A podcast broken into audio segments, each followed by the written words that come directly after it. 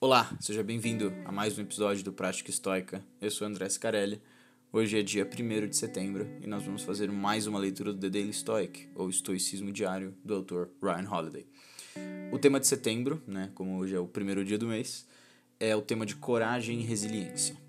Vamos começar a leitura com uma, é, uma frase de Sêneca.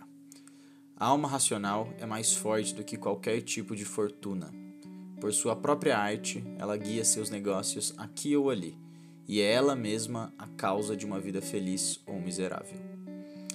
Cato, o jovem, tinha dinheiro suficiente para se vestir com roupas finas.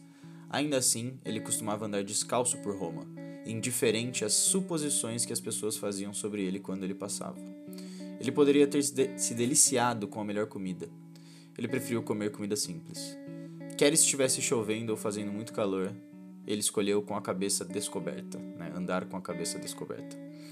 Por que não se entregar a um alívio fácil? Porque Cato estava treinando sua alma para ser forte e resistente. Especificamente, ele estava aprendendo a indiferença, uma atitude de venha o que vier, que o serviria bem nas trincheiras com o exército, no fórum, no Senado e em sua vida de pai e também estadista. Seu treinamento o preparou para qualquer condição, qualquer tipo de sorte. Se passarmos por nosso próprio treinamento e preparação, podemos nos sentir igualmente fortalecidos.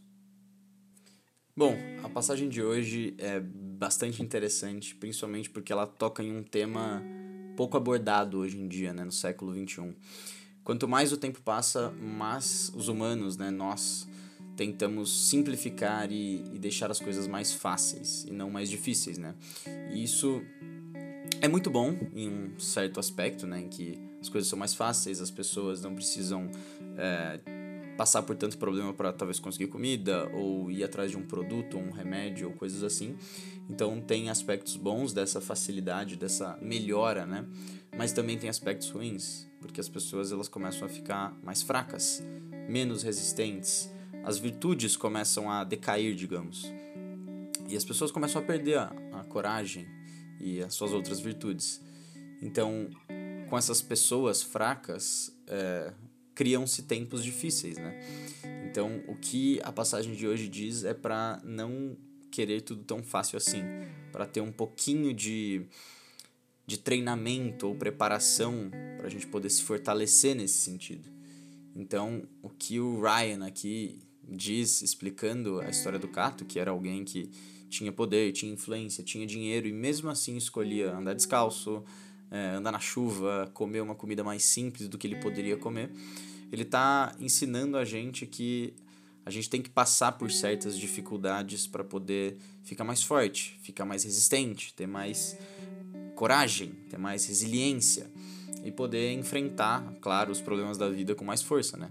Então, é, essa, essa tortura, entre aspas, essa isso que ele quer que você passe, né? Esse, esse treinamento não é simplesmente para se autoflagelar ou, sei lá, causar dor em você mesmo, mas sim para você sair mais fortalecido disso. Então, pense nisso da próxima vez que você talvez tiver a opção entre pedir uma comida é, pelo aplicativo ou talvez ir até o mercado comprar e depois ter que fazer. São essas pequenas coisinhas que nós nos forçamos a fazer e elas nem são tão difíceis assim que vão criando esse tipo de coisa. E também, né, claro, outras, outros tipos de, de dor também fazem isso. Por exemplo, talvez praticar um, algum tipo de esporte marcial te faz passar por, por uma dor que ela é benéfica. Ela te dá resistência, ela te dá coragem e você aprende bastante coisa com isso.